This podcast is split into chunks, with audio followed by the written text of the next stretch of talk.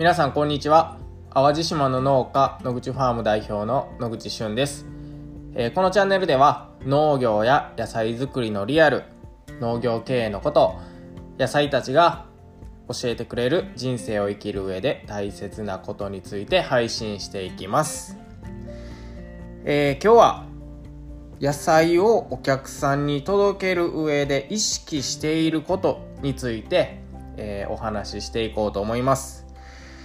で、えー、僕たちの口ファームでは、まあ年間に40種類ぐらいのお野菜を育ててまして、で、その野菜をね、えー、直接お客様に届けようということで、えー、毎日収穫、出荷してるんですけれども、まあその時にね、一番気をつけていること、えー、意識していることっていうのは何かっていうと、まあとにかくその届いた人に喜んでもらうっていうところはむちゃくちゃ意識しています。でまずね、えー、野口ファームっていうのは大きい大規模農家なのか小規模農家のなのかっていうところで言うとおそらく野口ファームって、えー、小さい規模の農家に分類されるんじゃないかなと思います。まあ面積もねそんなたくさんあるわけじゃないですし、えー、人もえー、まあ、僕を含めて 4, 4人で、えー、まあ、農業をしてるんですけれども、まあ、大きい農家と小さい農家の違いっていうのはまず大きい農家でいうと3000円のお野菜、まあ、例えば1ケース3000円の野菜を同じところに100ケース届けるのが大きい農家です。例えばですよで僕たちはどんなことをしているかというと3000円の、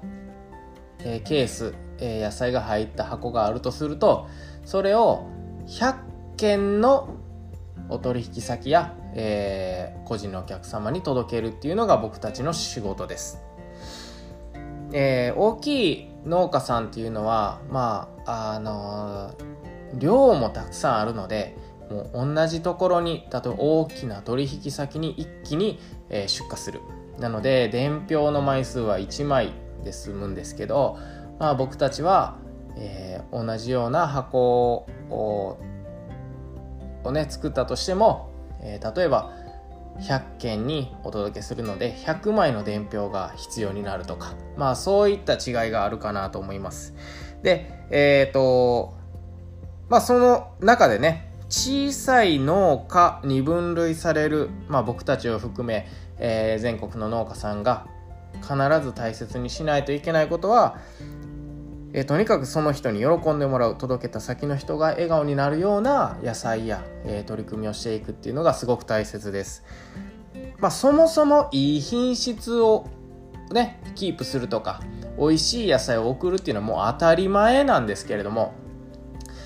えー、まあ、じゃないとね、え、その対価としてお金をいただくことはできないんですが、え、そもそも美味しい野菜を送るっていう前提で、えさらに、え大きい農家さんに、え太刀打ちできない量の部分っていうのはどうカバーしていくかっていうともうそのそこの、え届けた先の方にお手紙を書いたりとか、え送付状を工夫してみたりとか、えそういった、えー、細かい細かい、えー、手間のかかることなんですけれどもそういったものを積み重ねて、えー、その届けた先のお客様に喜んでもらうということがすごく大切だと思います。でこれね一見この面倒くさいというか面倒くさくはない。面倒に感じるというかね、え効率が悪く、え感じる方もいらっしゃると思うんですけれども、えー、まあ小さい取引をたくさんするっていうのは、まあ、確かにね、えー、作業も増えますし、えー、まあ、いろんな意味でね、あのま効率がいいかと言われたら良くないかもしれないですただその喜んでくれたお客さんの先には新しいご縁がある可能性っていうのがものすごいあるんですね。えー、小さい農家っていうのはもちろん営業マンも、えー、いません。もう営業してる場合ではないんですね、えー、みんなが、え畑や田んぼに出て、えとにかく、えたくさん作業をしないといけない。え、みんながね、え、こう全てのポジションをカバーしないといけないみたいな、え、まあそういった状況です。ね、じゃないじゃないとねもう、えーと、野菜を育てること自体がね回らなくなってしまうんですね、まあ、なので営業マンを置いてる場合ではないと。営業マンを雇う余裕があるんならもっと,、えーと、作業してほしいとかね、えー、まあそういったことになるわけです。で、えー、まあそんな中でね、えー売り先とか、えー、お客さんをね増やしていかないといけないんですけれども、えー、これはもうどうやって増やしていくかというともう口コミでしかありません。野口ファームも漏れなく、えー、そうやって、えー、少しずつ少しずつお客さんが増えていった農園の一つです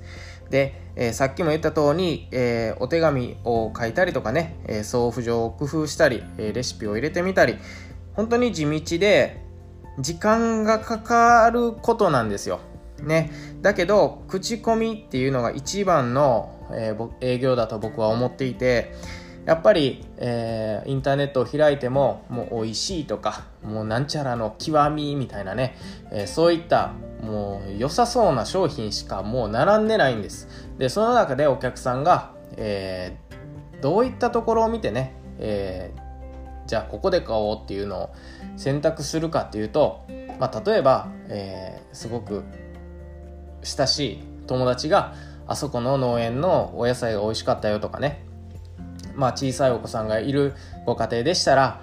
例えばママ友がねあそこの農園の野菜はうちの子供がすごく食べてくれるんやでとかね。まあそういった口コミの裏付けがあって初めて、えー、購買意欲というか、えー、選択する動機が生まれるのかなと僕は思ってますのでまあそういったあのー、人に話したくなるようなねえサプライズだったりだとか、え想像をちょっと超える美味しさだったりとか、まあそういったことの積み重ねで、え少しずつ少しずつ、え、口コミが増えていくと思いますので、えー、まあ、僕たちは大切にしないといけないのはとにかく目の前のお客さんに、え、喜んでもらう。で、え僕たちにとってはね毎日収穫してる野菜なんでそれこそレタスだけでもね、え1年間で、え何万個っていう量を収穫するんですね。まあ、なのでそのレタス1個取っても僕らにとっては何万分の1やけれどもお客さんにとってはその1個が、えー、ご自宅に届くわけですからやっぱりその辺はね、えー、一個一個がちゃんと誰かの笑顔につながってるみたいなところは必ず意識が必要だと思います。で、えー、小さいの農家にとってはね、え、